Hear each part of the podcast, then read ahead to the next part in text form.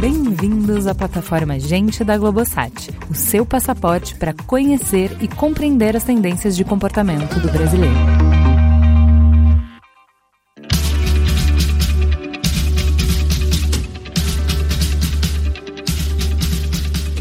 Uma frase célebre atribuída a um dos maiores nomes do humor de todos os tempos, o ator norte-americano Groucho Marx, que diz, numa tradução livre: se você não está se divertindo, você está fazendo do jeito errado. Porque vamos combinar: se divertir é o trazer cor, sabor, aroma, textura à vida. Sem diversão, a gente não vive, sobrevive. Diversão é coisa séria. Por isso mesmo, no episódio de hoje, a gente vai mergulhar nesse assunto e tentar entender melhor não só por quê, mas como a gente se diverte. Qual é a ciência por trás da diversão? Quais são as particularidades da maneira como o brasileiro se diverte? Diversão tem a ver com grana? Quais são os diferentes gatilhos que acionam esse maravilhoso estado mental? E para gente se divertir enquanto explora essas questões, hoje reunimos um time de especialistas.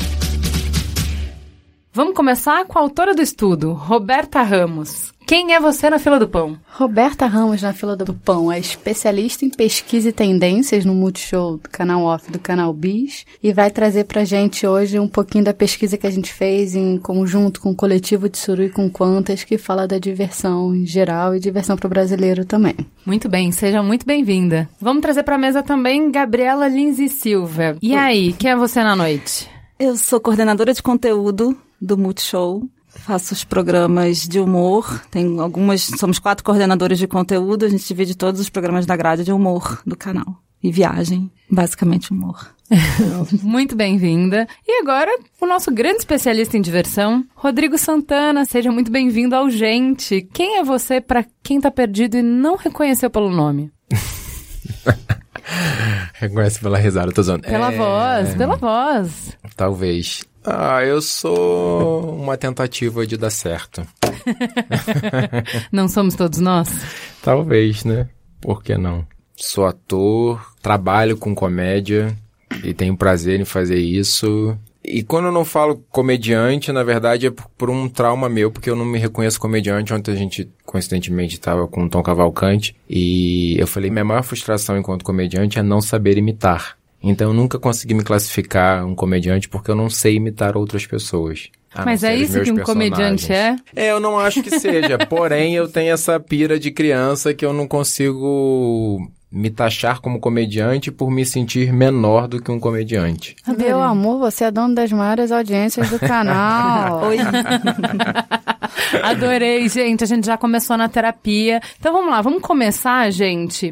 Vamos começar com uma provocação. Pra que, que serve a diversão? A gente tá num ano difícil, né? Ano de crise, todo mundo quer, só quer focar o tempo em construir coisas, né? A gente tá cortando, corta tudo. Não corta a diversão? Pra que diversão? É, será que a diversão também não é construir? Acho que a diversão é um alento, na verdade. Independente do momento que você esteja vivendo, é, que você falou o negócio de terapia, eu acho que a gente tem é um caos interno o tempo inteiro, né? Eu acho que o, o humor, ele te possibilita a diversão, te possibilita se distanciar um pouco das suas questões, né? Eu acho que é um momento onde você consegue, de fato, objetivamente relaxar, né? Quando você ri, realmente, sinceramente, de alguma coisa, é um momento onde você desliga um pouco dessas questões, das angústias, tararás, independente do momento do país, de qualquer coisa. Eu acho que é uma questão humana mesmo. Eu acho ótimo que você falou humana, porque quando eu penso em pra que serve a diversão, me remete muito para as discussões que a gente tem feito sobre inteligência artificial e sobre se ela vai ocupar o lugar do ser humano no trabalho, se a gente vai perder trabalho para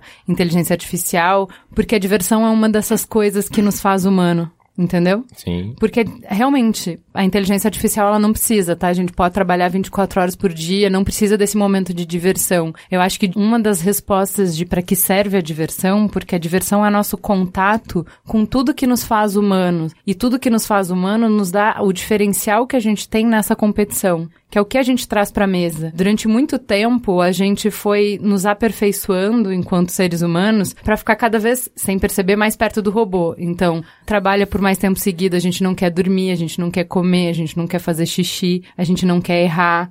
a gente quer guardar quantidades enormes de informação no nosso cérebro. E se a gente for se medir por isso, o robô sempre vai ser melhor. O robô é melhor em não ser humano do que a gente, entende? No que, que o robô não é melhor? Nessa criatividade, na possibilidade de enxergar cenários, na possibilidade de criar coisas novas.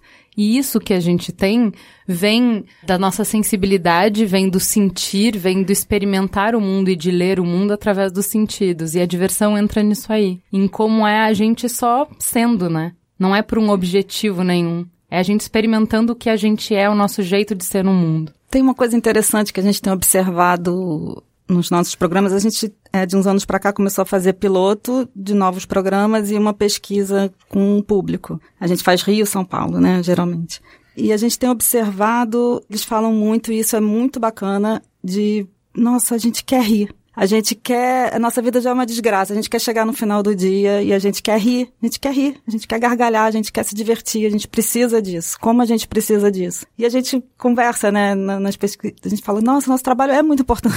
O humor é coisa séria, na verdade. Assim, a gente está realmente entregando para essa audiência um, um, momento, um alento, um momento realmente é, muito bacana, né? A gente Sim. tem ouvido isso muito e os nossos programas, acho que principalmente os do Rodrigo, trazem um pouco, né? Tem o Tô de Graça que é um programa que é numa favela, que é uma família politicamente incorreta, uma família. Tem um novo programa que a gente pilotou e que a gente justamente ouviu essa frase na pesquisa, que é um programa que vai passar no hospital público. A gente está fazendo humor com isso. E as pessoas adoram, riem, querem saber e falam, poxa, que bom. A gente quer rir disso. Sim. Eu acho que aí também, nesse humor do cotidiano, do dia a dia, é quando a gente se diferencia dos robôs, né? Porque eles não têm esse repertório, eles não têm essa vivência, eles não conseguem entender os gatilhos, eles, eles podem até criar um algoritmo e chegar em fazer piadas, mas a busca dessa identificação, que é uma coisa muito rica que a gente percebe, que talvez seja o top três coisas mais importantes dentro de um programa. Eu acho que só quem consegue mesmo é quem viveu isso na raiz para tangibilizar, né, tangenciar isso para o um mainstream, pra galera, né? Fora isso, se não viveu é muito difícil conseguir. É, mas assim, é, a gente fez um episódio do Gente ano passado ainda sobre a importância do brincar com a Renata Meirelles, que é incrível, voltem lá e escutem. E ela fala sobre como brincar é importante pra gente aprender, né? E que o brincar tem que ser livre. É diferente de atividade lúdica, é da criança exercendo o seu desejo no mundo, da criança entendendo o mundo e ela trocando com o mundo. E eu penso muito nisso, né? Na dimensão da diversão para o adulto, do quanto a gente vai se desumanizando conforme a gente vai crescendo, que a gente tem um monte de tarefa e tem que dar conta de um monte de coisa, e a diversão é esse espaço de resgate que talvez não seja do riso necessariamente, mas desse espaço da gente só ser humano, da gente conseguir se libertar do tudo que a gente tem que fazer e poder ser, né? Uma coisa que você falou no negócio da criança é bem interessante que assim, é, é, no teatro a gente escuta muito isso, né? Logo na escola a gente fala de ativar uma criança, porque eu acho que o ator é essa figura, né, que tem essa criança interna muito forte. E uma coisa interessante que a Gabi falou, ah, os meus programas e tal, eu sempre foco muito numa questão humana, né? De alguma maneira eu esbarro um pouco da minha vivência, nem sei o quanto que isso está separado do que eu faço na comédia. E é muito curioso que eu acho que assim, eu sempre, desde o meu primeiro espetáculo que se chamava Os Suburbanos, que aqui tem um caráter talvez mais de periferia. Eu sempre, em toda entrevista, eu falava assim: o que mais me interessa no subúrbio, ou na comunidade, ou nas pessoas de classe C, D, E, eu acho que é o descompromisso essa capacidade de ativar o modo criança com mais facilidade, né? Que eu acho que elas não têm uma série de compromissos sociais porque não estão no restaurante mais caro, não estão no ambiente onde as pessoas vestem as melhores roupas. Então, assim, elas são coloridas, elas são esporrentas, elas são verdadeiras. E essa verdade te traz uma, uma possibilidade de brincar e acionar o modo criança mais facilmente, eu acho o brasileiro tem uma capacidade de rir de si mesmo, né? Muito grande. Acho que a gente, tanto a gente busca isso também muito nessa identificação. Nos nossos programas a gente sempre fala, tem que ser crível, tem que ser realista, buscando essa identificação, porque acho que isso é uma característica, né, do brasileiro, de estar o tempo todo rindo de si mesmo e saber rir de si mesmo é. Mas não necessariamente isso seja diversão, né? Se você for, é, porque assim aí começa a gente separar é, a fronteira de diversão e de humor. O humor pode estar presente em qualquer momento da sua vida, né? Mas não necessariamente você tá se divertindo per se, eu acho. Não necessariamente todos os momentos de diversão são momentos de humor e nem todos os momentos de humor são momentos de diversão. Às vezes o humor é uma ferramenta para você lidar com momentos difíceis da vida, né? O humor que tem no velório, por exemplo. É o humor que tem do trem lotado, que você tá puto, mas você faz uma piada, você dá uma risada, não necessariamente aquilo é um momento divertido, mas é um momento de humor, um momento de graça. A situação pode não ser divertida, mas aquele momento te é gera uma diversão. Te gera uma diversão. Acho que o humor gera diversão. A Gabi e o Rodrigo, eles trouxeram exatamente a, a tríade que a gente chama de que é humor pro brasileiro, né? E que é exatamente um, que é a gente ri de si mesmo, que a gente fala que a galhofa é o que nos une, né? O brasileiro gosta de uma galhofa, são os memes, todo brasileiro é muito bom nisso, desde a publicidade a gente é reconhecido, né? Conteúdo de humor. Rodrigo trouxe a questão do brincar, que é o nosso segundo, que é exatamente isso, né? A carnavalização que a gente chama no estudo, a carnavalização da, das brincadeiras brincadeiras, o brasileiro encontra motivo para brincar. É Copa do Mundo, é qualquer marcha da maconha, é qualquer coisa de, ati de ativação que Até ir pra impeachment rua. Vira impeachment motivo vira de brincadeira, Você né? vai pra rua, é você quer aí. se unir. E o terceiro que é questão da relacionamento, né? Que se relacionar é fundamental. Então, hoje, para você se divertir, você tem que brincar, você tem que rir de si mesmo, você tem que estar com as outras pessoas, você tem que dividir esse momento, né? Porque tá sozinho, né? Tem até aquela. A gente usa no estúdio a frase do Into the Wild, que é a felicidade só é boa quando ela é compartilhada com outras pessoas, né? E isso conversa muito com a diversão. Então, se divertir sozinho, às vezes você tá sozinho, mas, cara, você se divertir, você vai mandar um, um WhatsApp para um amigo, você quer compartilhar aquele momento. Então, hum. quando a gente fala de diversão para o brasileiro, esses são os três principais pontos, né? É o rir de si mesmo, brincar e estar tá com outras pessoas. Perfeito. Vamos entender uma coisa? Um dos significados da palavra divertir é mudar a direção. Rodrigo, eu queria saber, para quem trabalha basicamente produzindo diversão para os outros, tendo principalmente o humor como ferramenta, a direção da sua rotina é o humor. O que, que é mudar a direção para você? O que, que é se divertir? Como que você se diverte? Eu acho que meus momentos de maior diversão talvez sejam atuando, talvez seja trabalhando. Onde as minhas catarses, acho que onde o meu modo criança está ativado do momento que eu começa. E a gente fala muito assim, em princípio, os meus projetos até então têm tido uma característica muito contínua, né? A gente procura manter uma fluidez na gravação em si, pelo fato de ter plateia. E você falou essa coisa, eu estou fazendo esse caminho longo, porque assim, essa coisa de mudar a direção me remete muito a improviso, né? É. A sensação de você estar tá indo num roteiro e daqui a pouco você faz alguma merda que você vai fazer. E essa sensação é que eu, eu entro no estúdio para gravar com esse desejo de que eu me surpreenda. Então, assim, eu tô o tempo inteiro pensando que merda eu posso fazer para poder me divertir. E não é nem divertir o outro, assim, é bem egoísta mesmo, porque assim, eu quero me divertir. Eu acho que é só essa capacidade de me divertir que pode divertir alguém. Que aí entra no que ela tava falando, que, assim, que aí vira coisa da família, né? Que assim, não interessa também eu estar tá me divertindo sozinho, né? Então quando você tá ali com os outros atores, nesse grande parque, assim, quando você consegue mudar a direção e você se surpreender de uma merda que vem automaticamente, que saiu da sua cabeça, você acaba. Enfim, eu acho que isso é um é um lugar Rodrigo, bacana. você tá me falando que no seu dia a dia, no seu trabalho, você pensa em como você pode se divertir. Você inclui esse, essa camada por cima das coisas que você faz. Eu tô achando isso brilhante. Sério, eu tô achando isso brilhante, cara. Mas é Gênio. é papo sério. Eu acho que não tem sentido. Não existe fazer humor sem você se divertir, na minha opinião. Eu não consigo enxergar você estar em crise dentro do seu ambiente de trabalho e conseguir criar humor se não for divertimento. Assim, eu sempre falo muito com a Gabi, eu falo assim, cara, a gente precisa manter esse clima fluido, porque a comédia para mim só existe nesse lugar, sabe? Assim, é um old school assim de coisas que a gente já assistiu em outros momentos de diretores complexos ou de relações conturbadas de elencos, né? Isso tem rende, né? Assunto de fofoca. Não, mas eu nem digo que é só comédia, Rodrigo. Acho que isso é um jeito de ser no mundo e é um jeito muito foda. Que assim, por exemplo, eu tinha um chefe que ele me pedia antes de entrar em reunião, ele falava, me dá três palavras. Aí eu falava, tubarão, placa, depilação. E era uma apresentação de uma campanha de publicitária. Uhum. uma concorrência. Ele se obrigava a colocar essas três palavras na apresentação. Assim, é isso. É, ele saía de casa com essa premissa que você Sim. fala que você entra no palco, que é, tudo bem, eu tenho que entregar meu trabalho, certo? Eu tenho que vencer essa concorrência, eu preciso entregar esse planejamento pro cliente, isso é o que eu tenho que fazer. Mas eu quero que o meu dia eu entregue o que eu tenho que fazer e, além disso, eu me divirta. Sim. Que é essa camada que você colocou. Tá, tudo bem, eu tenho que fazer o show. O show tá aqui, tá, tem um script aqui, a gente já pensou, a gente tem todo um trabalho por trás, tem uma rotina, tem um planejar, tem não sei o quê. Mas, a, além disso, tem uma camada que pode te acompanhar no dia a dia. Eu acho isso sensacional, não é? Eu vou me divertir naqueles 15 minutos que eu tenho antes de dormir. Ou eu vou me divertir no fim de semana quando eu viajar para tal lugar. É não, eu quero incluir uma camada de diversão em qualquer coisa que eu faça. Nem sempre se consegue. Às vezes tem estresse, a gente entra puto pra fazer a porra da cena. Aí nesse dia. Mas às vezes eu acho que o bacana da diversão é exatamente isso, porque assim, é, muda a direção.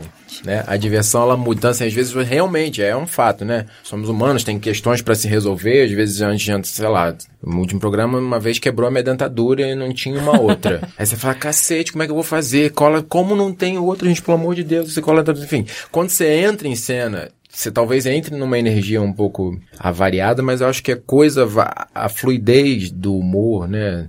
É completamente essa frase, muda a direção. Você hum. sai dali alimentado de outra forma. Acho que vale resgatar um pouco aqui, né? O que, que é diversão, né? Porque acho que a gente não procura diversão, ela acontece. Às vezes a gente, putz, vou num show, vou me divertir. Não, às vezes você tá num mood que o show é maravilhoso, a pessoa do seu lado tá se divertindo e você, cara, quer voltar para casa. Então, diversão mesmo, assim, né? Nessa pesquisa a gente trouxe o significado da diversão, a gente chegou a alguns pontos como, por exemplo, ela é mais do que um momento de lazer né? Então é isso. Às vezes eu tô ali num momento de lazer e eu me divirto. E às vezes eu não tô no momento de lazer, num trabalho, numa prévia de uma reunião, puto, e eu me divirto né? Então, é, são momentos pontuais, assim, que acontecem. Uma coisa legal também da diversão é que ela é diferente da distração, né? Porque às vezes eu estou me distraindo, mas não necessariamente você está se divertindo. Então, aquilo lá, vou na minha cama, vou me distrair no meu story, no meu feed ali, cara, mas não necessariamente eu estou me divertindo, né? Eu posso, é o, é o exemplo do show que eu dei, né? Então, deixa eu tentar entender aqui o que você está falando é a palavra acontecimento, que a diversão tem a ver com acontecimento. É. E, e, e, juntando com o que o Rodrigo estava falando, é você estar aberto e você estar disponível para o que acontece ao seu redor, para você dialogar com isso e para você se divertir. É, se divertir a é. partir do que acontece. É um instante. É um, é um instante. instante. Né? É. Não é uma forma, você não define, ah, vou me divertir hoje, ou então, não. Você, às vezes você quer, putz, vou tentar me divertir, mas ela é um instante que depende de algumas variáveis. Que variáveis são essas? Por exemplo, uma das coisas muito fortes é a diversão é para quem pode, né? Que a gente estava conversando hoje. Hoje a gente tem 92% dos brasileiros aí que dão muita importância para a diversão, mas só 64% se diverte. Ou seja, tem um terço da população que não se diverte. E por que, que eles não se divertem? Isso tem um viés econômico muito forte. Porque não tenho dinheiro para me divertir, né? Então acaba que busca na televisão, né? A sua diversão, que é mais acessível, mas que não consegue proporcionar um passeio ser diferente para os filhos, criar momentos em que a diversão possa acontecer, né? Não necessariamente ela vai acontecer, mas criar oportunidades para essa diversão. Você tem a variável do seu humor, que é isso, né? Qual mood que você tá. Então, você tem pessoas com que você tá se divertindo, né? Aquele negócio, putz, às vezes está em volta com um monte de gente e não estão no seu mood, então, você acaba não se divertindo. Mas acho que a diversão principal dela é entender que é um instante que acontece, né? Que você se diverte e que tem que estar tá ali num contexto, num, para você estar tá aberta a se divertir. E daí tem os outros gatilhos todos de diversão, né, que a gente tem no estudo, que você sem querer se percebe que eles ativam o seu momento de predisposição para se divertir. Você já falou um pouco aqui sobre a diferença de diversão, lazer e distração. Por exemplo, você falou que tem gente que não tem tanto acesso a proporcionar para si e para a família momentos de diversão, vai lá ligar a TV. A TV pode ser só uma distração, pode não ser um divertimento. Sim. Uh, a gente está em casa só ao redor de um balde de pipoca, que não requer nada de grana, teoricamente, pode ser um momento divertido. Pode ser um a gente pode divertido. começar a contar a história do dia e a gente pode estar se divertindo ali em família. Porque eu tô com as pessoas que eu gosto, num lugar seguro, um ambiente bacana, tô ao redor de uma tigela de pipoca, eu tô me divertindo. Isso. Sabia que você acabou de falar um dos tops de diversão, que são as histórias pessoais das pessoas. Olha aí o Fábio Porchat com seu programa de histórias, é por causa disso. Conta-me mais sobre isso. Não, tô- Não, acho que feeling, né? Eu acho que o humor hoje as pessoas sentem muito. Quem faz humor entende a sociedade, sabe o que acontece, né? O que? Me fala um pouquinho mais sobre essa diferença de momentos de lazer, diversão e distração. Então, por exemplo, eu posso estar tendo muitos momentos de lazer sem estar tendo diversão, por exemplo? Sim. Que triste. Ir à praia é um momento de lazer. Você não necessariamente está se divertindo, gargalhando, achando graça de tudo, né? Entendi. Você eu posso está no estar. seu momento de lazer. Entendi. Eu posso estar entediadíssima em todos os meus momentos de lazer, só olhando pro Instagram e pensando que todos os meus amigos estão fazendo alguma coisa melhor do que eu. Exato. O FOMO inter- interfere muito pra eu achar que tá todo mundo se divertindo mais que eu. Isso é um contexto, quando a gente olha o contexto da diversão, a gente já falou, né, desse momento complicado que a gente tem passando aí, né, da, da falta de credibilidade das grandes instituições, e a gente vê esse excesso e, e a mentira que são as redes, né, e a FOMO, que além disso eu preciso estar sabendo de tudo, e eu mostro uma coisa que na verdade não é a realidade. Então você em casa acha que tá todo mundo se divertindo, tá maravilhoso, todo o seu Instagram, todas as suas redes, que na verdade... Tá todo mundo sempre de férias. Essa é a sensação. O mundo é uma suruba que só eu não fui convidada. E tá todo mundo viajando e eu só eu que não. Ah, eu fui convidado pra essa suruba. Ah, não vamos falar de. É, na verdade, eu- é engraçado porque eu acho que talvez essa sensação da gente sempre estar falando do agora, que é uma questão que a gente está vivendo complexa, já é uma questão humana que se repete há milênios, né? Que é o que a gente faz com o Instagram. É exatamente o que você falou. Eu tenho a sensação de que isso a gente faz sempre. E o ano que vem vai estar pior do que esse. E o outro vai estar pior. Pra gente sempre tá pior o momento que a gente tá vivendo. Isso é muito louco. Isso é. O Yuval Harari fala disso no Sapiens, que é um viés cognitivo que a gente tem de que o passado é sempre melhor, o presente é sempre pior e o futuro a gente tende a achar que vai ser melhor. Então, o pior momento para se viver é o presente. A gente tem um- uma falha na Matrix aí no como a gente pensa e a gente mensura as coisas e compara acontecimentos que sempre rouba em favor do passado ou do futuro, fazendo a gente achar que o que a gente tá vivendo agora é mais grave, é mais complicado, é mais cinza, é mais triste, sabe? Por isso eu acho que o nosso trabalho é tão importante, porque ele faz mudar a direção pra você tra- tra- trazer pra um agora que pode ser interessante, né? No momento que alguém tá ali vivendo um- uma puta deprê, a gente, eu recebo muitas mensagens de pessoas. Um dia desses peguei uma moça que é Uber e ela falou: Nossa, eu tenho depressão e eu vejo muito programa de vocês, isso me tira desse lugar. É uma maneira de você falar, não, agora é, tá aqui, sai desse lugar. Que a depressão também reside numa questão que tá no passado ou no futuro, né? Dificilmente, é, não, não sei exatamente falar a respeito da doença, mas eu acho que reside nessas questões que você não conseguiu de alguma maneira administrar, com todas as outras questões químicas, né? Mas eu acho que tá relacionado um pouco a isso. Quando você rompe, né, esse lugar da pessoa, desse estado, eu acho que tá aí a relevância do, do mudar de direção com a piada. Muito bom. Já que esse trabalho é tão importante, eu queria entender um pouco mais. Vamos, me ajuda, me leva para os bastidores e me, me mostra mais ou menos um pouco mais da técnica de fazer humor, que eu acho isso sempre fascinante. O Marcos Caruso, um dos atores de teatro de maior sucesso no Brasil, ele contou numa entrevista sobre o processo de escrever a peça Trair, Coçar é Só Começar, que eu acho maravilhosa, que é um dos espetáculos que está mais tempo em cartaz no mundo. E ele fala de um trabalho bem matemático, de escrever a peça pensando, cronometrando o público dar risada de X em X tempos. Como é que você pensa esse tempo do humor? E isso muda se eu tiver no teatro é uma coisa, na TV é outra coisa, no áudio é outra coisa? Não, pra mim não. E pra mim essa matemática é algo que cada vez está mais presente, mas que assim, intuitivamente eu sempre pratiquei. Que é um pouco exatamente isso que ele fala, né? De você entender que você tem que manter uma cadência ali, né? O tempo inteiro você tem que estar mudando a direção para você tra- trazer uma nova piada. Então, um texto que é escrito de uma maneira cotidiana, que não tem essa necessidade, né? Como se você fosse fazer uma novela. Eu acho que naturalmente existe uma contação de história que vem à frente da piada.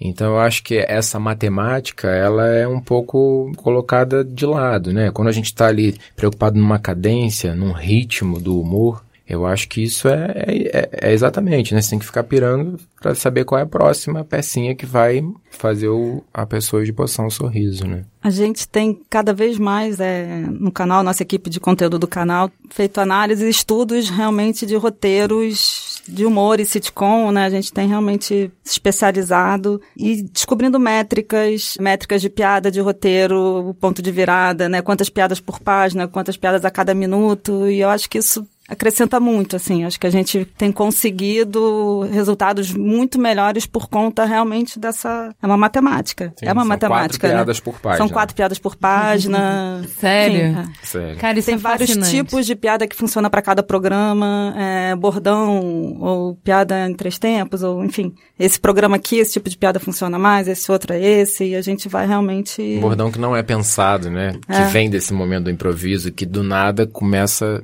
E é uma percepção. E é muito louco, porque assim, você. É você realmente estar atento àquele momento. Porque se você percebe que ecoou de uma maneira interessante, que você pode usar aquela mesma fala num outro momento, você faz aquilo repetidamente e aquilo vira um bordão que não tá nem às vezes escrito, né? A gente grava os sitcoms, com os nossos programas, a gente grava com plateia. Então a plateia tá ali é, presente e a gente grava direto. Faz uma passagem como se fosse um teatro mesmo. A gente grava o começo até o fim. Então eles têm os atores, tem ali a recepção na hora, assim, se aquela piada funcionou ou não, né?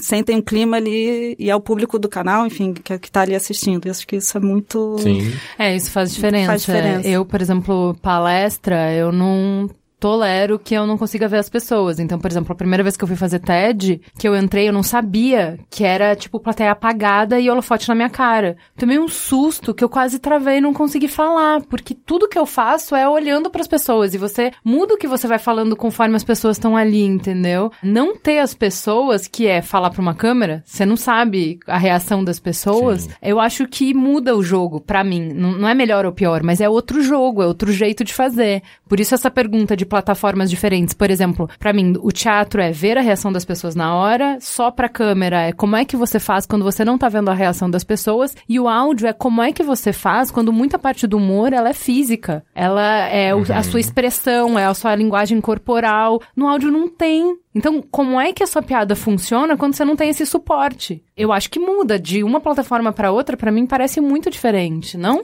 Eu, eu acho que, na verdade, tudo tá calcado no mesmo lugar, que é você ser sincero. Quando você consegue experienciar aquele momento que está relacionado ao agora, que está relacionado a um pouco do que a gente falou, de se divertir. Porque assim, se eu conto uma piada, e eu fiz alguns espetáculos que eu fiz durante muito tempo, então tinham dias e dias, e eu fazia a mesma piada todos os dias. E para mim era muito visível, assim, o dia que eu estava ali mais presente, sabe? O dia que eu fazia por fazer, o dia que eu me criticava, o dia que tinha alguém na plateia que eu vi uma, uma pessoa que tava assim, ai que saco, tipo, com uma cara, e eu falava, caramba, e parece que a gente foca aquela pessoa, né?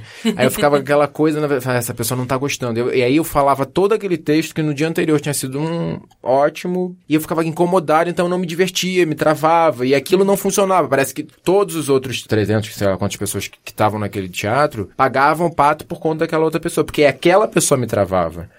Então, eu acho que tá relacionado à sua sinceridade. Se eu fizer isso aqui e for espontâneo e eu conseguir manter a minha espontaneidade que, que no teatro, eu acho que isso não muda, entende? Por incrível que pareça, existe uma capacidade sensível do ser humano de catar exatamente o que você está passando. Então, se for espontâneo, as pessoas vão perceber. Se não for, as pessoas também vão. Cara, é sensacional. Tem muitos e infinitos paralelos dessa conversa com a conversa que a gente fez sobre o brincar e sobre como é o estar presente no momento e aberto pro momento. E é isso que vai te permitir brincar, é isso que vai te permitir estar aberto para os acontecimentos que são os momentos divertidos, a diversão. Então vamos lá, a gente tem essas características que são muito próprias, muito nossas. Gabi, mas a gente tá num momento muito tenso, um momento estressante, um momento nervoso, né? Por que não dizer, é só olhar qualquer jornal, qualquer canal de notícias, a gente tá num momento violento. A gente não falou até agora muito sobre, não apareceu essa palavra, essa expressão, mas é super comum quando a gente fala de diversão, a gente falar de válvula de escape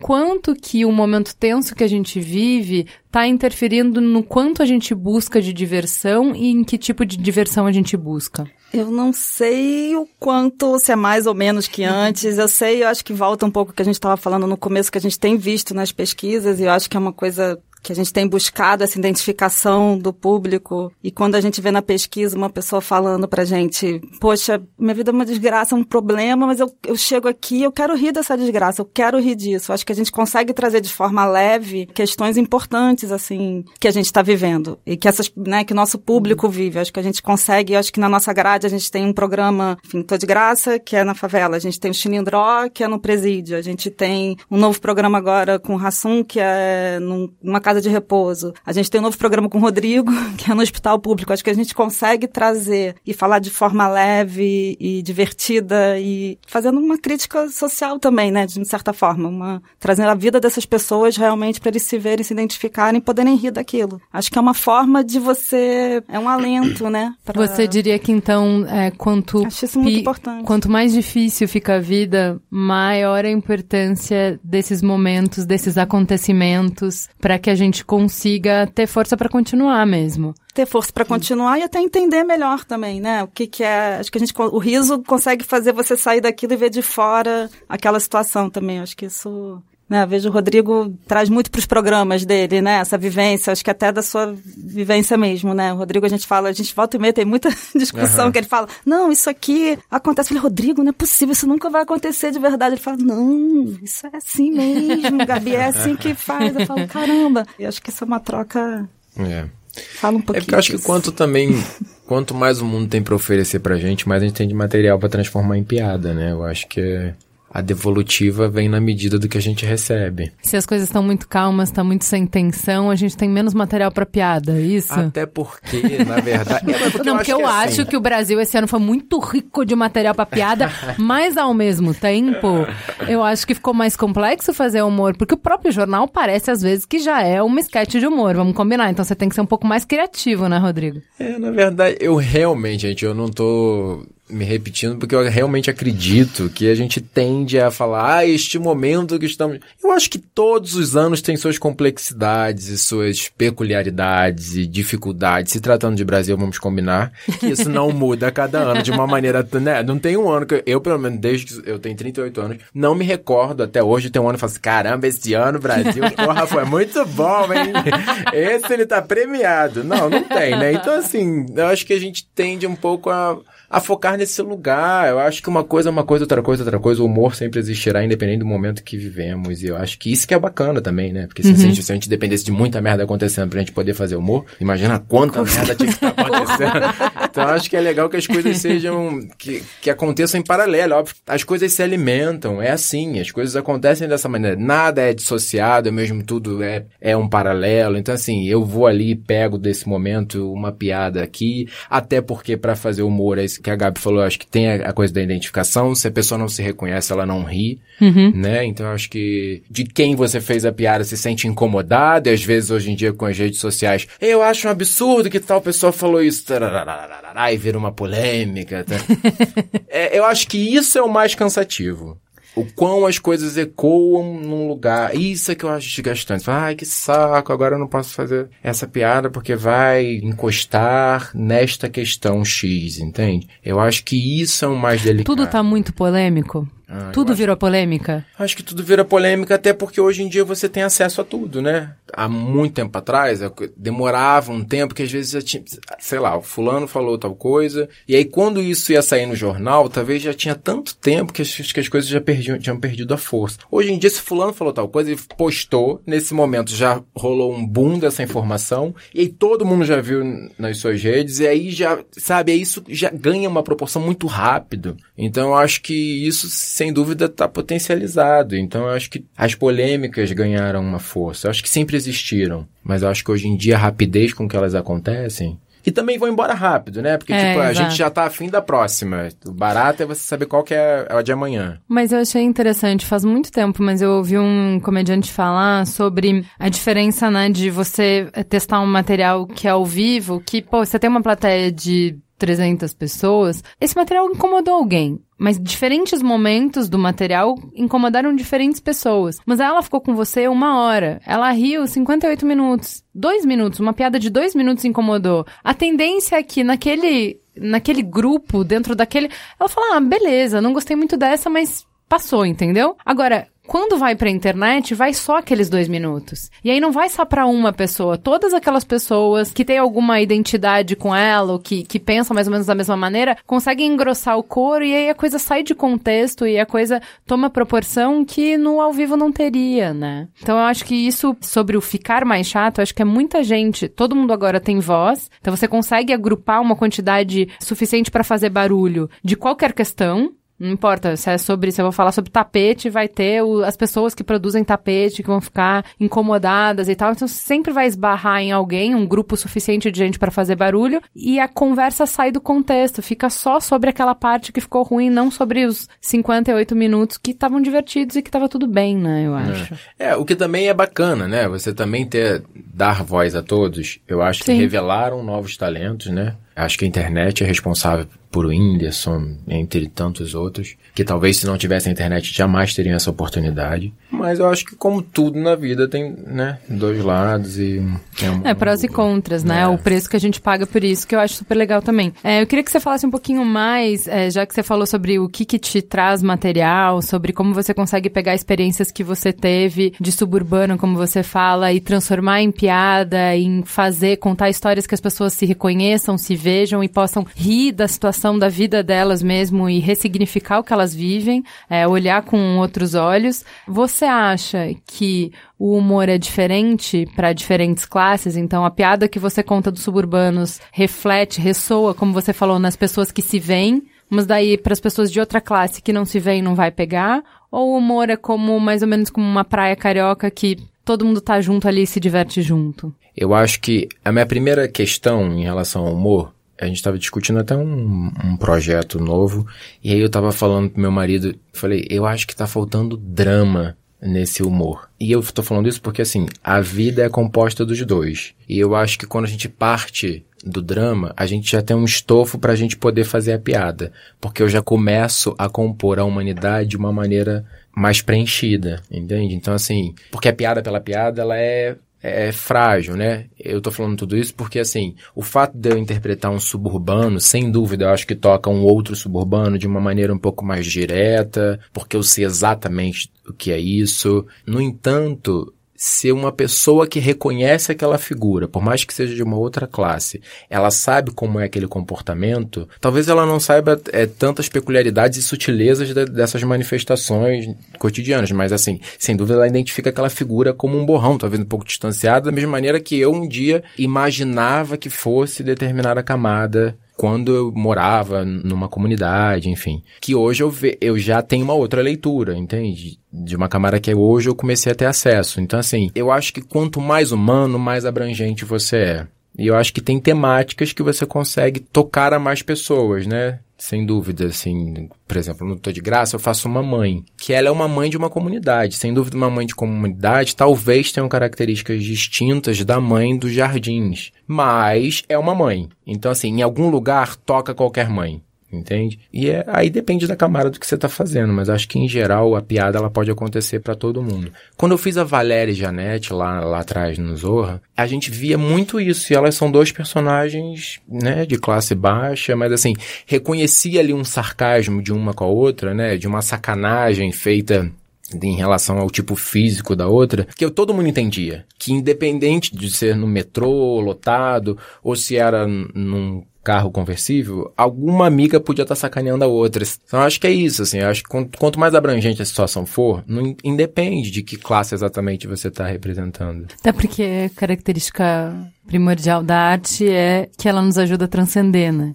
Então, assim, é justamente conseguir contar o drama de um casal que tá se separando, por exemplo, Sim. como a história de um casamento, e tocar pessoas que nunca foram casadas. Te transportar para aquela sensação. É a série Pose, que para mim é a melhor Eu do adoro. ano, que é super específica, que uhum. é te transportar para os anos 80, a vida de uma comunidade bem específica, trans, negra, no Brooklyn. Uhum. Como é que eles viviam, mas através dos dramas deles, são dramas de todos nós. Hoje a gente vive o drama de você conseguir pertencer, de você conseguir Sim. ser aceito pela sua essência, pelo que você realmente é. Então, eu acho que é, é isso que você traz. Assim, claro que para quem é trans, para quem é negro, vai tocar de uma forma diferente Sim. aquela série. Mas ela fala com todos nós qualidade da boa arte ela conseguir nos ajudar a transcender, conseguir criar pontes para que a gente se imagine em outros lugares, para que a gente reconheça a humanidade que está no outro, que está no outro lugar, no não eu, né? É, e é, a comédia é muito. Não sei se é porque é dezembro, mas eu, eu, sempre fico às vezes um pouco emocionado de falar. É porque eu, como minha história toca o meu trabalho, sabe? E. Fala um pouquinho, né? Mas é, eu acho que é, a comédia é o jeito mais acessível que a gente tem de arte, eu acho, entende? De, que nos permite esse transcender, esse criar pontes entre as pessoas de universos diferentes. No tanto que a gente fala quando eu, tô trazendo esse que a gente tá num momento difícil, é um momento de criar cada vez mais muros, das pessoas construírem grandes fossos ao redor de pequenas diferenças que a gente tem, e a comédia corta isso, entendeu? Uhum. Que é do você contar uma piada que quando eu tô rindo com você, a gente faz parte da mesma categoria da raça humana, a gente se conecta de alguma maneira, né? Então eu acho que o riso é uma forma de conectar pessoas e de construir pontes fenomenal, é um canhão, é um poder gigantesco, né? Roberta, eu queria continuar, já que a gente está falando tanto de formas de diversão, eu queria recapitular, traz pra gente um pouco mais desses 13 gatilhos da diversão. Vamos passar, é, vamos ser um pouco mais sistemático e falar de cada um deles, pra gente aprofundar um pouco mais a conversa, por favor. Então vamos lá, são 13, hein? Já falei três. Quem fez deve ficar já sabe. Então, recapitulando, né? A gente tem o overcoming those, que a gente chama, que é quando você ultrapassa seu limite, né? Quando você cria uma conexão inédita consigo mesmo, uma coisa nova, você se diverte com aquilo. Você tem a fuga, então é quando você viaja sozinha, quando você tem um encontro despretensioso, você se diverte também em momentos que você não está esperando. Você tem o challenge, que é a competição. Então, é exatamente quando você ganha ali, acompanha o jogo, vai no Flamengo e vê ele ser campeão, você se diverte num, num outro grau, né? É, o portal da memória, então, quando você tem lembranças afetivas, momento em que você vai contar uma história sua, aquilo ali te recorre aquele momento e você se diverte contando uma história, relembrando ela. Você tem, como eu já falei, a parte, né, as, as nossas de quando você está dividindo com as pessoas, também quando você brinca errando, rindo de si mesmo. Também tem a, o gatilho do pequeno poder, que é exatamente a videocacetada, né? Ai, que a gente diverte esse. muito. Odeio. Então, quando, pois é, mas tá Não funciona, tá quebrado anos. em mim esse, gente. Tá muito quebrado. Né? É, é difícil, você se contém, mas aquilo ali te faz rir, né? Você tem também a sensação de distinção, então quando você tá num TED, você acaba o seu TED, todo mundo bate palmas e você se acha foda. Então quando o Rodrigo recebe lá a audiência audiência dele, inédita. e, e passou a média de audiência do canal. É, você tem um gatilho quando você vai além. Então, é, quando você faz, tem uns insights assim, né? Então, por exemplo, é a campanha do Hortifruti, que eles conseguem transformar os legumes em filmes, em super-heróis. Uhum. Aquilo ali é fantástico. Quando você tem um estalo, então quando você vê um CSI, um Black Mirror, você fala, ah, isso vai acontecer, ai não, ele vai morrer, aquele é o assassino. e aquele é o assassino e você, né? Sou esperto pra caralho, é isso, basicamente. Caramba, exatamente. E tem a bola de cristal também, que é quando você prevê, é, muito parecido com o estalo, né? Essa questão dos insights. Mas a bola de cristal você consegue prever sobrenatural, né? Então, tipo, amanhã vai chover e chove, você se diverte porque você apostou com seus amigos isso e então você tem aí uma gama de 13 gatilhos e que muitos deles, sem você perceber, estão no nosso dia a dia, né? E que se despertam na hora da diversão. Eu só queria resgatar um pouquinho essa pesquisa, como que a gente fez ela, né? Pra gente chegar, né? Porque hoje a gente tem propriedade para dizer que esses são os 13 gatilhos, né? Essa foi uma pesquisa muito completa que a gente fez quali e quant, então quer dizer que primeiro a gente foi para a rua, conversamos com mais de mil pessoas para saber como que eles se divertem e é, o que é legal é que a maioria dessas pessoas, no momento de explicar a diversão, elas associavam aos momentos de lazer, né? Até que a gente entendeu que não é, é muito maior que o lazer. Depois que a gente mapeou todos esses gatilhos, né? Todas as intenções de diversão, a gente ia para voltava fazer a parte quant, que é a parte mais de número, né, para comprovar essa parte quali nossa, que é levantamento exatamente desses gatilhos. Então você tem aí, são 13 momentos, são os estalos que a gente está chamando, né, para você se reconhecer naquilo e se divertir. Muito bem. Gabi, eu queria passar para você, queria saber se você fez alguma aposta com um amigo seu, se o Flamengo vai ganhar, porque isso te daria ah. dois gatilhos de diversão. Você prevê o futuro e a competição. Isso aconteceu? Você apostou com alguém, um engradado de cerveja, por exemplo, sei lá? Não, mas eu vou apostar, vamos. Ah. é diversão garantida, Gabi. É diversão garantida porque a gente vai ganhar. Sabe que eu ouvi ontem alguém falar assim, é, reclamar de quem tá cornetando, quem tá dizendo que o Flamengo vai ganhar? Porque assim, se você comemora a vitória antes, você comemora pelo menos uma vez. Isso é muito inteligente. Isso é muito bom. Gostei. Vou adotar. Tem Próxima tudo a ver. Série. Tem tudo a ver com os gatilhos de diversão isso, gente. Não é? Olha só, eu vou apostar e eu tenho a competição e eu tenho prever o futuro. Vai dar certo. Algum desses Futebol gatilhos vai funcionar. Também, né? Não é? É ótimo. Eu queria trazer esse gatilho da competição para te perguntar, Gabi, como é que vocês veem no Multishow a competição com outras plataformas? Então, hoje a gente tem milhares de canais para se divertir, né? Então, tem YouTube, tem podcast, tem e-book, gente, tem, tem diversão para todo lado, tem muitos convites, né? Como é que vocês lidam com essa atenção pulverizada do espectador? É, a gente lida justamente a gente não enxerga como uma competição. Eu acho que a gente enxerga como diversas plataformas para o nosso conteúdo. E a gente tem tentado e tem trabalhado, acho que o Multishow faz isso muito bem. a gente trabalha o nosso conteúdo em 360. A gente tenta sempre, quando a gente está pensando um novo programa, ou a gente tem exemplos como Lollapalooza, ou Rock in Rio, né, o prêmio Multishow, como a gente trabalha realmente 360 o conteúdo. Agora mesmo, a gente está pro Tô de Graça para nova temporada, já pensando o conteúdo original para o YouTube, como é que a gente vai trabalhar na rede social, como é que a gente vai... Podemos fazer um podcast, poder, sabe? Eu acho que a gente pega um produto e você enxerga ele em todas as plataformas. Eu acho isso. A gente quer ir onde está o público, né? A gente quer ir onde está todo mundo com esse produto. E com isso a gente fala com todos os públicos, né? Exatamente. Então, hoje no linear é um perfil de consumo, quando você vai para um YouTube é uma outra idade, diferente do Facebook e do Instagram. Então, você consegue levar o conteúdo específico para cada público na plataforma que ele está consumindo, né? Para a gente é um desafio e é muito bacana você pegar um produto que talvez tenha sido pensado para o linear e você trabalhar ele também no digital ou em outras plataformas. Isso é muito é muito bacana, assim, é, é um desafio interessante. É, não, isso eh, volta até para aquela questão que a gente tinha de falado em relação a de quando a coisa é sincera, você consegue ecoar ela por todos os lugares, né? Eu acho que, assim, o próprio Tô de Graça é um programa voltado para TV, que é um sucesso na internet. Então, assim, eu acho que... Acho Minha sogra te assiste muito na internet. É, é te mandou um beijo, inclusive. mandou um beijo pra... Qual o nome dela? Sueli. Beijo, tem uma, Sueli. Tem uma, é, uma, moça, uma moça que faz a faxina lá no canal e a gente... E ela ama o Rodrigo. E toda vez que o Rodrigo vai lá, ela Mas fica... ele é muito amável, ele? né? e a gente, uma vez, o Schutz até perguntou pra ela, onde é que você assiste Tô de Graça? E ela, ah, no celular. Então é, a gente vê assim, aí. ela vê... A gente exibiu o último episódio, inclusive, da última temporada no YouTube, assim, acho que tem todo um trabalho que é muito bacana, assim, da é, gente poder estar em todos os lugares, assim. É que são formas de você se expressar, é o que você falou, se o que você faz é verdadeiro, quanto mais plataformas você tiver para as pessoas te acharem, acessarem esse conteúdo, mais chances elas vão ter de incluir esses momentos, esses acontecimentos é. de diversão no, no dia delas, né? Porque é isso. Minha sogra vai ver no ônibus, ela vai ver quando ela tá deitada, descansando no celular, não vai ser ligada ligar a TV com horário marcado na TV. E olha que ela é dessa geração que marcava horário com a TV. Mas não tem mais isso. Realmente é multiplataforma. Mas eu vou te apertar um pouquinho mais, Gabi. Hum. Um dos CEOs da Netflix disse que o concorrente deles não é a TV, não é a HBO, que o concorrente deles, ele percebe que o concorrente deles é o sono. Olha que louco. Sono. Porque é, é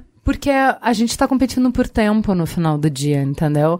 É, a gente veio de um lugar como raça humana, vai, do paradoxo da falta, né? Que a gente, a grande emoção era eu ter acesso ao show, era conseguir o álbum que eu queria da Madonna, era nada você tinha, você nunca tinha o quanto você desejava, sempre no paradigma da falta. E agora a gente tá no excesso, tem muito mais conteúdo do que a gente é capaz de consumir. Por quê? Porque o funil hoje, antes o funil era o acesso, hoje o funil é o tempo humano, a gente continua tendo 24 horas. E aí que a gente tem muito mais conteúdo para ver do que tempo. Como é que o Multishow vê isso? A competição agora é pela qualidade. Acho que os produtos que vão realmente gerar audiência, performar muito bem, são aqueles de qualidade muito grande. E isso volta a um assunto que eu já queria falar lá desde quando você falou de classe social, que é do humor popular. A gente faz humor popular. A gente quer fazer humor popular. Eu acho que tem muito preconceito com humor popular e que fala, ah, humor popular não é tão bom, não é não sei o quê, não é. Não, a gente faz humor popular e com qualidade, assim. A gente tem nossos cenários são, tem muita qualidade, trilha, é, os roteiros, a gente faz humor popular para uma classe B2C, Roberta me corrija se eu estiver errada. B2C. E com qualidade, muita qualidade. Acho que a gente consegue. Acho que mais que qualidade, Gabi, é humor popular com qualidade e alta audiência, gente. O Multishow hoje ele é top 3 de canal de pay TV, só top 4. Top é. 4. Ele já esteve em três, vamos acabar um ano em três.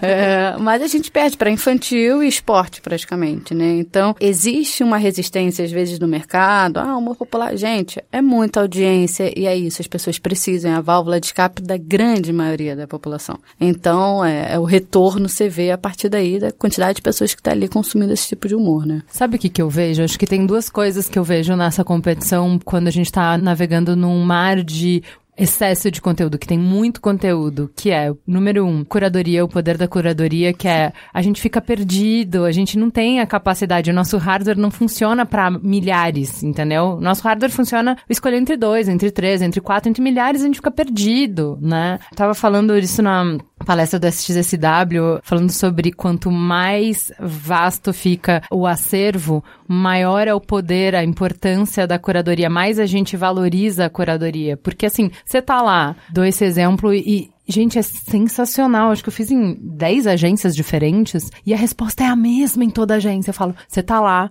na Netflix, um acervo incomensurável, você nunca vai assistir tudo, você tá cansado um dia inteiro, você sentou com a sua comida, você só quer relaxar um pouco. Tem milhares de coisas e você fica passando e pensando que, qual é a melhor forma de aproveitar essa uma hora que eu tenho. O que eu vou fazer? vou começar uma série nova, eu não sei se vai ser boa ou não. Você fica lendo sinopse, sinopse, sinopse. Passou meia hora você lendo sinopse sinopse. Caramba, o seu tempo de diversão acabou só lendo sinopse. Você vai para onde? 100% das vezes, tá? 100% das vezes. Friends. Por que você não vai pro Multishow?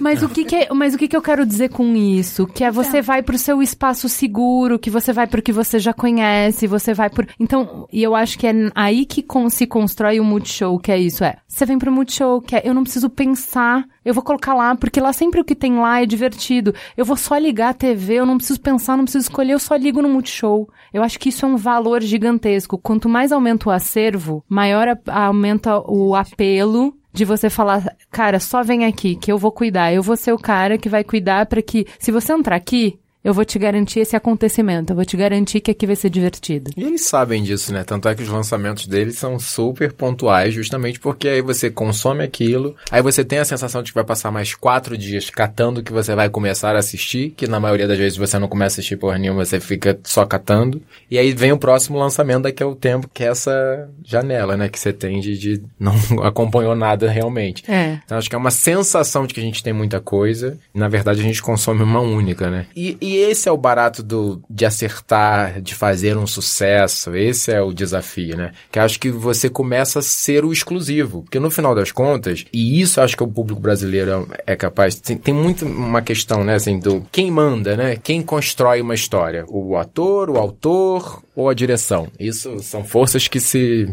se ou impactam. Ou coordenador de conteúdo. Não, mas é verdade. E assim, cada vez mais cabeças pensantes, cada vez mais egos, cada vez mais questões a serem equalizadas para se colocar uma coisa no lugar. Então, assim, e, e, a sensação que eu tenho de que, na verdade, por um tempo, e eu tô falando de humor, né? Eu acho que a gente teve um exacerbação da figura ator. Então a gente tinha o Chico Anísio, o Jô Soares, que eram os grandes atores de humor, e que provavelmente, se você escreve para essas pessoas, agradeça a Deus porque eles são, né, são, estão acima do bem e do mal, enfim. Se não funcionou uma piada, não é porque eles não fizeram no tempo certo, é porque alguém escreveu uma coisa ruim. e isso foi um pouco desmistificando né? E aí vivemos agora um pouco de uma era roteirista, né? Isso. Eu acho que é a chegada da Porta dos Fundos, apesar de terem figuras que também são estelares, como o Fábio, enfim, entre outros que são muito. Tem uma questão do roteiro, né? De uma piada de roteiro, né? Então, eu acho que o bacana é quando você consegue comungar tudo. Eu acho que é legal quando a gente consegue experienciar um pouco do cara que tem uma versatilidade com um roteirista que é interessante, você consegue comungar os dois, aí eu acho que você fica mais perto do sucesso. Eu acho que uma vez o Escadinha, exemplo ótimo, falou que que acho que ele era de uma facção criminosa, e ele falou assim: o dia que todas as facções perceberem que se elas se unirem, elas dominam o mundo, a gente não vai ficar nessa briga. Eu acho que isso é um o dia que, dentro das cabeças pensantes, a gente entender que não é o diretor, não é o roteirista, não é o ator, nem é o coordenador, é o comungar todas essas áreas, eu acho que a gente vai fazer mais sucessos. Então, mas aí você entrou na, numa caixa preta aí, que é uma palavra que é muito falada e pouco feita de fato, que é a tal da cocriação. E aí, Gabi? Era isso que eu ia falar. Como que fazemos Eu que abri, eu que eu, isso? eu, eu É, combinado, eu não tá, combinado, eu abri combinado, esse já. assunto pra ela. Não, a gente trabalha quatro mãos, assim, né? O canal com roteiristas. E no caso do Rodrigo, ele é o ator, o roteirista e o produtor, né? Adoro. Dos programas. Então, é, a gente trabalha muito juntos, assim. Então, vou falar muito do meu processo com ele, que eu acho que a gente trabalha quatro mãos, acho que isso é uma característica do canal. A gente realmente cocria e a gente é uma parceria desde o início da ideia até colocar no ar. Tem ideias que partem do canal, tem ideias que, né, que partem do Rodrigo. Não sei, o de plantão, por exemplo, foi um telefonema, ele vendo uma coisa e eu também, a gente falou, epa, vamos fazer. E eu acho que a gente vai realmente juntos e de mãos dadas ali do começo ao fim, assim. Eu acho isso muito rico. Porque é uma troca, né? Eu acho que a criação é isso, é uma troca, tem a linha editorial do canal, tem o que a gente acredita, as coisas que a gente acredita, o que ele acredita, a gente vai trocando e eu acho que isso só aumenta. A gente chega sempre numa terceira ideia que é sempre muito melhor do que uma outra. Sim. É, que daí pra- o que eu vejo é, pra cocriação sair das buzzwords e entrar na realidade produzindo alguma coisa interessante, você precisa partir de um lugar de muita admiração e de respeito mútuo, que é, eu acredito que o que você tá me trazendo vai enriquecer o trabalho, não vai me trazer barreiras, e pra gente se permitir trocar o não mas por o sim e, que é o não mas encerra a conversa. Ah, eu dei uma ideia aqui, putz, não dá, porque a política do canal não é essa e tal. E aí você troca por o sim e, putz, o que tá, tá trazendo é muito legal. E se a gente virar um pouco pra esquerda, já abraça o que o canal precisa. Isso! E já que a gente vai fazer essa virada pra esquerda, se a gente for um pouquinho pra cima, ainda fica mais engraçado. Sim, e se for mais pra direita aqui, já que a gente já tá em cima, a gente passa naquela possibilidade que a gente sabe que tem um patrocinador que quer muito fazer e se a gente fizer isso aí, vai. Nossa! E aí a gente tem o dinheiro, a gente tem a audiência e a gente tem a mensagem. Tá tudo lindo. Entende? É, o que eu vejo mais da dificuldade de cocriação é que a gente para no não. Ah, isso, essa sua ideia é super legal, mas não vai dar porque temos a pólice 452 aqui,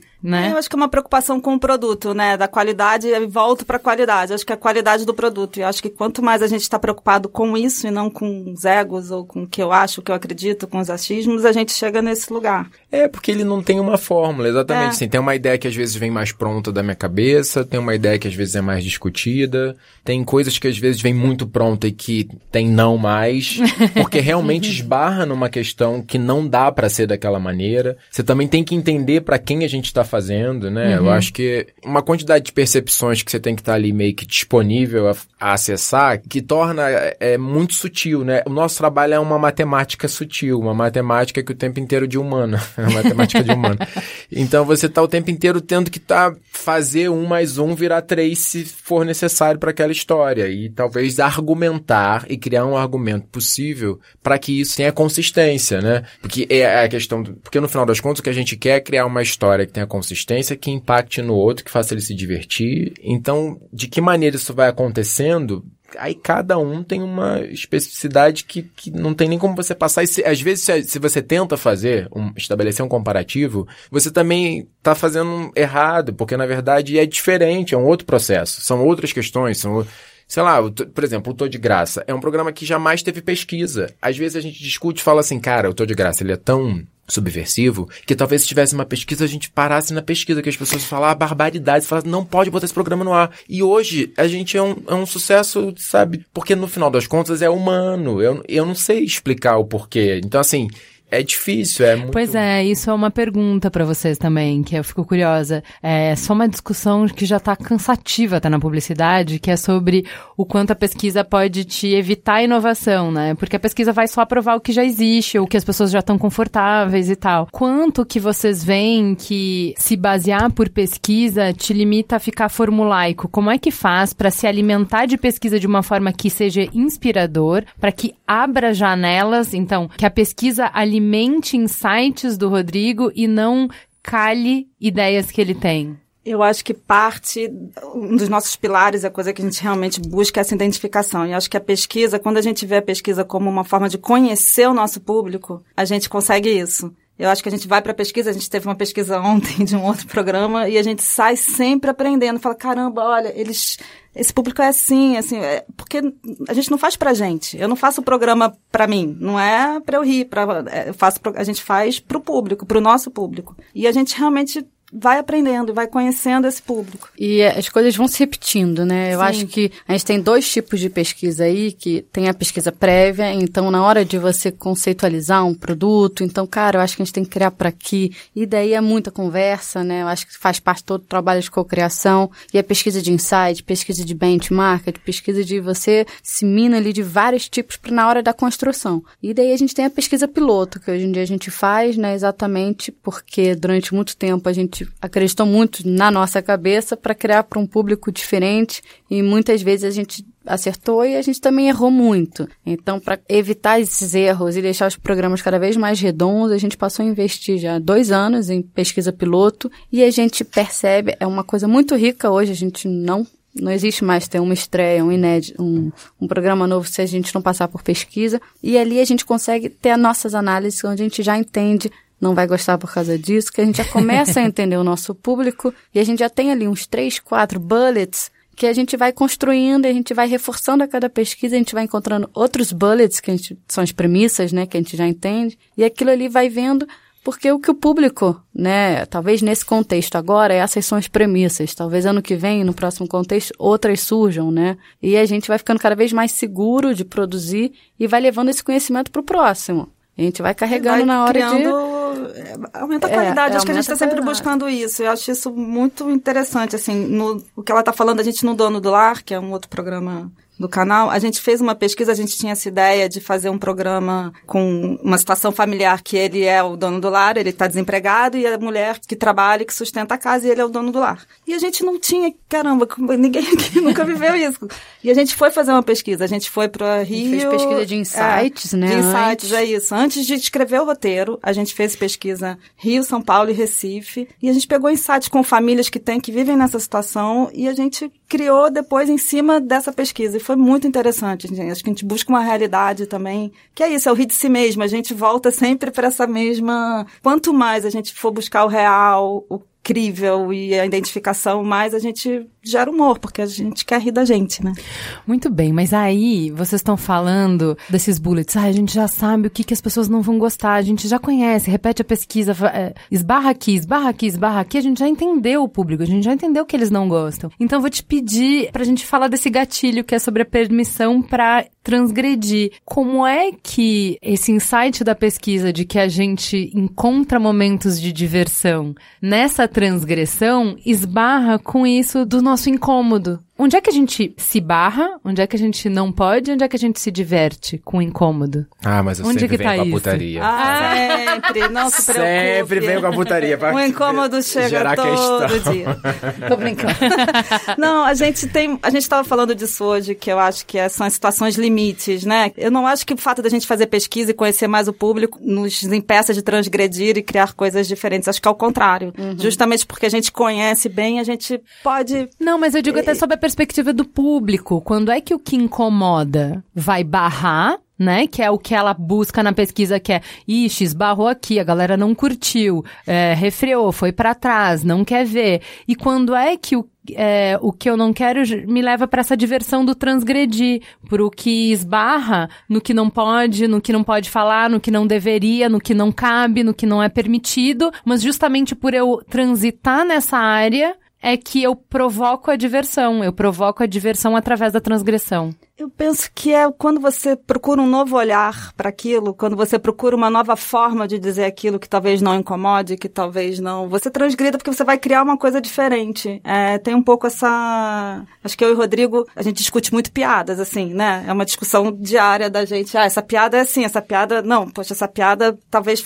E a gente vai discutindo, vai discutindo, chega uma hora que a gente encontra uma forma de dizer aquela piada que ela aí ela se torna transgressora, porque ele consegue dizer o que ele quer de uma forma que não incomode e que não e que talvez não não agrida ou que não é, é porque eu acho que eu não tenho essa resposta, na verdade. É, eu acho que a gente é fica ali o tempo inteiro fica o tempo inteiro, navalha, é, entende? Verdade. Qualquer momento a gente pode se cortar. Porque pode ser que você dê uma e que, que tenha uma receptividade equivocada, que não era o, da maneira que você queria. Uhum. É, eu sempre falo assim, eu me defendo muito, até mesmo quando eu adoro falar putaria nos meus programas. Então, assim, eu sempre me defendo de não sublinhar a putaria. Eu acho que se você cospe a putaria, ela fica mais palatável. Então, assim, você ah, meu pau. E, e já foi uma outra coisa.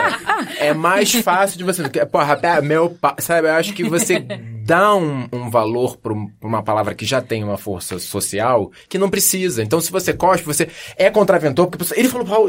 Não, ele foi isso mesmo. E aí você já riu e, e no entanto, você não, não, não dimensionou o tamanho do pau. Uhum. Então, você não, não, não, não, não, não sofre ficou com pau com na pau. boca. Exatamente. Entendi. Tá bom. Eu acho okay. que é um, tem um pouco ah. a ver com.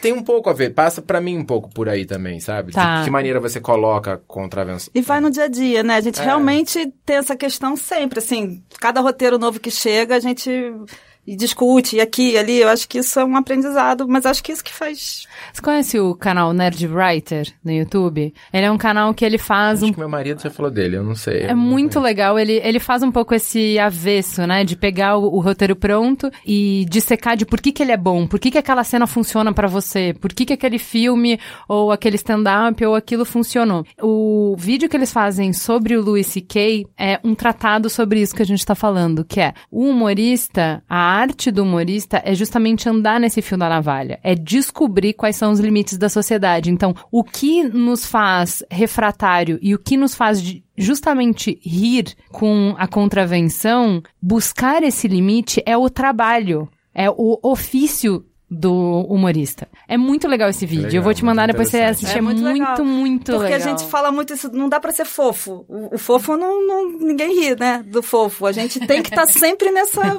qual, até qual é o limite aqui. Eu acho que isso Sim. é cada programa, é cada piada, é cada roteiro, é cada e cada humorista, né? E cada humorista. Então, assim, por exemplo, a gente testou o de plantão do Rodrigo, né? E ele soltava lá as putarias dele. Ah, não, não, pau.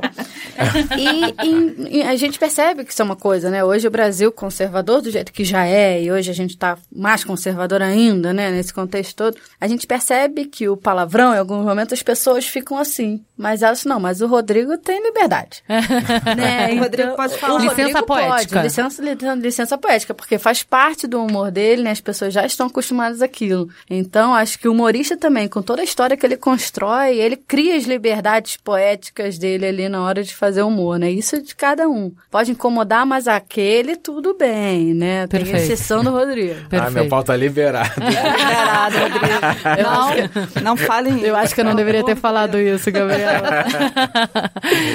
Para encerrar, então, Rodrigo já chegou brilhando, já chegou respondendo a última pergunta, mas eu queria voltar nisso. Como é que a gente pode se divertir fora desse espaço tão restrito do lazer? Como é que a gente consegue se divertir mais no cotidiano, no trabalho, no estudo? Rola? Dá para fazer isso? Teve uma, eu não sei se eu falei isso aqui, porque a gente foi conversando, não me lembro, mas teve uma coisa que a gente tava falando na hora dos streams e de, de ligar, que, ah, você falou, as pessoas não têm mais compromisso com o horário do que elas assistem e tudo uhum. mais. Mas acho que as pessoas têm compromisso com a diversão. E isso é qualquer horário. Se eu tiver insônia, eu vou ligar de madrugada. Eu acho que para você se divertir, esse compromisso ele tem que estar tá ativo, sabe?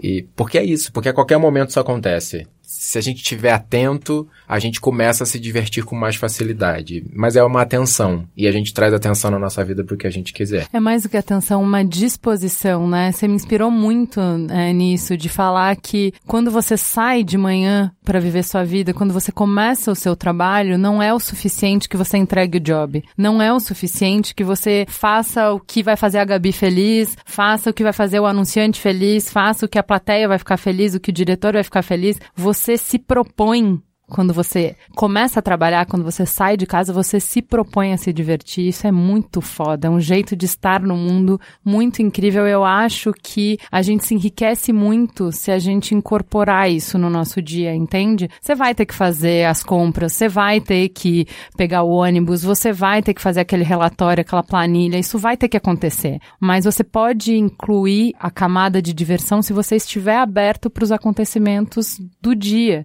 de uma forma ativa, né, de mente, de corpo, de coração aberto para isso, para encontrar diversão no seu dia, né? Se permitir isso, eu acho sensacional. Se vocês ouvirem esse programa e saírem inspirados para se abrirem para a diversão no dia a dia e, e abraçarem a diversão que você nos acontecimentos que vocês encontrarem no dia, valeu essa uma hora nos ouvindo, viu, gente? Queria agradecer muito, vocês não podiam terminar o ano com um programa mais legal. Muito obrigada, muito obrigada por terem contribuído para minha terapia, viu? Foi sensacional, gente. Obrigada a você. Foi de grupo, terapia de grupo aqui.